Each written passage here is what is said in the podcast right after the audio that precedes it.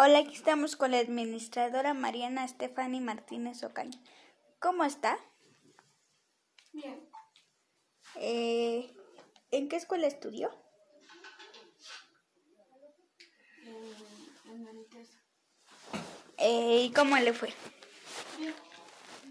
Este, mm, ¿cuántos años tiene? Sí. Ah, ok, muchas gracias. Hola, buen día. Hoy les voy a decir los elementos que intervienen en un conflicto. Lo primero sería el problema. Detectar cuál es, cuál es el problema o el asunto. El 2 sería partes. La persona que se encuentran involucradas. El 3 sería antecedentes. Toda la información que sucedió anteriormente por la cual surgió el conflicto. Causas. Las causas por las cuales pasó el conflicto.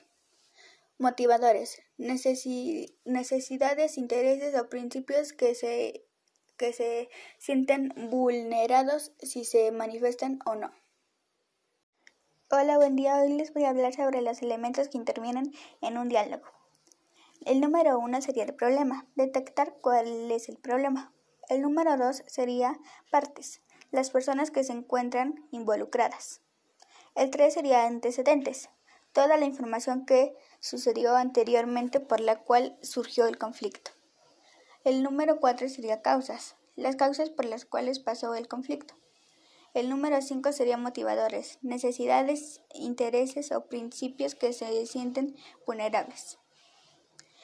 Y les voy a dar eh, el significado de la palabra normas. La norma li linealmente o documento normativo que imite un organismo nacional. Les voy a dar el significado de la palabra moral. Moral, conjunto de costumbre o normas. Inmoral, es lo contrario a moral. Y amoral es persona que carece del sentido de moral. Reglas para mi, para mi habitación. No comer ahí no tirar basura, no subirse con zapatos a la cama, no revisar cajones. Si hiciste desastre, álzalo por favor. Cumple las leyes o cumple las leyes o las normas o será sancionado. 5 de mayo se conmemora el triunfo del, del, del ejército mexicano. Gracias por su tiempo.